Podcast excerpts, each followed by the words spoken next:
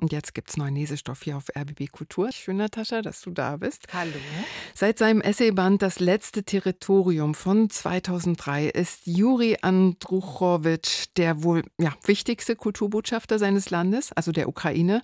Neben seinen burlesken Romanen, zuletzt Radionacht im Surkamp Verlag, erklären vor allem seine so ironischen wie leidenschaftlichen Reden und Essays den ukrainischen Kampf um und für Europa. Wie intensiv und hellsichtig Andruchowitsch diesen Kampf in den vergangenen zehn Jahren begleitet hat, das zeigt sein jüngster Essayband, der heißt Der Preis unserer Freiheit. Und da sind Reden und Essays von 2014 bis heute drin, also von der sogenannten Revolution der Würde bis fast in die Gegenwart. Natascha, du hast wahrscheinlich alles gelesen von vorne bis hinten, nehme ich mal an. Oh ja, ich habe ganz viel von ihm gelesen. Ich habe ihn auch wirklich seit der Orangenrevolution ich weiß, äh, interviewt. Fan. Ich habe ihn auch dort äh, vor Ort getroffen, 2004. Also tatsächlich beobachte ich ihn schon lange. Genau. Und jetzt hier in diesem Buch, welches Bild der Ukraine vermittelt er da? Er zitierte eine beliebte Zeitungsrubrik aus seiner Kindheit. Wussten Sie das? Und auch ich habe aus diesem Buch, obwohl ich Juri Androwitsch gut kenne, äh, doch einiges noch erfahren, was ich noch nicht wusste. Zum Beispiel, welche Rolle der Nationaldichter Taras Schewtschenko auf der Maidan-Revolution im Winter 2013-14 spielte. Oder dass Heinrich Heine von den ukrainischen Klassikern, wie zum Beispiel Ivan Franko, äh, eher gelesen wurde als Goethe und Schiller. Das erklärte Androwitsch in seiner Dankesrede Dankesrede zum Düsseldorfer Heine-Preis im Dezember 22, der auch in diesem Buch abgedruckt ist. Ja, warum Heine? Wegen seines Satzes, die Freiheit ist eine neue Religion, die Religion unserer Zeit. Und Freiheit ist auf jeden Fall auch Juri Andruchowitschs Religion. Wolja ist ein wichtiges Wort. Wolja bedeutet auf Ukrainisch Wille und Freiheit. Freiheit und Gleichheit, schreibt er, das waren die Ziele des Maidan-Aufstands und niemand erklärt diese Religion, äh, diesen, diesen Wunsch, diese Sehnsucht der Ukrainerinnen und Ukrainer, so wie Andruchowitsch, so scharfsinnig, manchmal auch wirklich fein ironisch, immer poetisch, immer leidenschaftlich und erklärt damit eben auch, was damit gemeint ist, dass heute wie damals die ukrainischen, die, Entschuldigung, die europäischen. Werte mhm. in der Ukraine verteidigt werden. Und wie beschreibt er die russische Aggression? Das ist wirklich erstaunlich hellsichtig. Also wenn man diese Essays und Reden von 2014 liest, ähm, da wusste er doch schon mehr, als äh, wir hierzulande wussten und ahnten. Also zum Beispiel, dass Russland von Spezialoperation spricht, wenn es Krieg führt.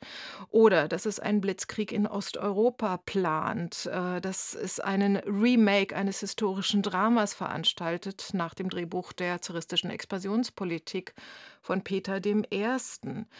Man kann noch mal nachlesen, wie brutal und menschenverachtend äh, dieser russische Krieg schon 2014 im Donbass geführt wurde und ja, wie sehr das westeuropäische Publikum und hier vor allem das österreichische und deutsche Publikum, an das sich Juri Andruchowitsch richtet, äh, wie sehr sich das nach einem guten Russland damals auf jeden Fall sehnte und heute vielleicht mhm. immer noch. Du hast gesagt, dass er ganz schön hellsichtig war. Hat sich seine Sprache eigentlich nach dem 24. Februar 22 verändert? Also nach dem nach dem großen mhm, Angriff, genau. nach dem zweiten äh, vollumfänglichen Angriff Russlands auf die Ukraine. Er sagt an einer Stelle, er habe es wirklich satt, äh, eine Mischung aus Sisyphos und Sacher Masoch äh, zu sein. Äh, er, er ist, wird im Ton bitterer, ähm, verständlicherweise, und zugleich äh, pathetischer. Und ich muss sagen, er stellt sich wirklich einmal mehr als derjenige Autor heraus, äh, jedenfalls von denen, die ich kenne, der am meisten in Europa verliebt ist. Und es ist teilweise wirklich auch eine verzweifelte Liebe.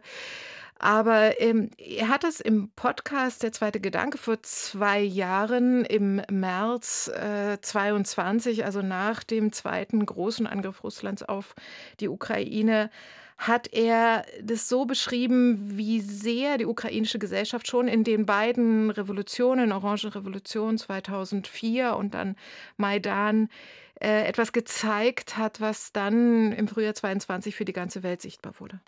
Dass wir über unser Schicksal, dass wir selber entscheiden, dass wir ein Teil Europas sein wollen und dass wir in solche Momente unserer Geschichte absolute, perfekte Solidarität miteinander demonstrieren, dass wir absolut tapfer sind, unglaublich gut organisiert, dass wir einfach für Europa ein unglaubliches menschliches Potenzial bedeuten. Ich würde heutzutage über nicht die Europäisierung der Ukraine sprechen, sondern über die Ukrainisierung Europas. Wir sind heute die Avantgarde dieser europäischen Idee. Ja, die Avantgarde der europäischen Idee. Da hört man das Pathos, da hört man ähm, den Traum von Europa äh, als, einzige, als einzigen Weg, den Juri Andruchowitsch sieht. Und die entscheidende Message dieses Essaybandes ist, dass die Ukraine eben kein Spielball geopolitischer Interessen der einen oder anderen Seite ist, sondern ein Subjekt der Geschichte, das sich entschieden hat für Europa. Der Band Der Preis unserer Freiheit von Juri Andruchowitsch, der ist in der Edition Surkamp erschienen, 207 Seiten, kosten 18 Euro. Und Sie können sein Werk sogar heute und morgen Abend am Berliner Ensemble erleben. Zum einen zeigt das BE zwei Gastspielvorstellungen des Prager Theaters Divadlo mit einer Adaption von Andruchowitschs Roman Moskowiada. Und zum anderen ist er selbst mit dabei, also nicht heute, aber morgen nach der Ver Ver Veranstaltung, ähm, mit einem musikalischen Live-Hörspiel seines seines jüngsten Romans Radionacht. Dafür gibt es sogar noch einige Restkarten. Aber ich glaube, man muss ganz schön schnell sein. Lieben Dank, Natascha. Gerne.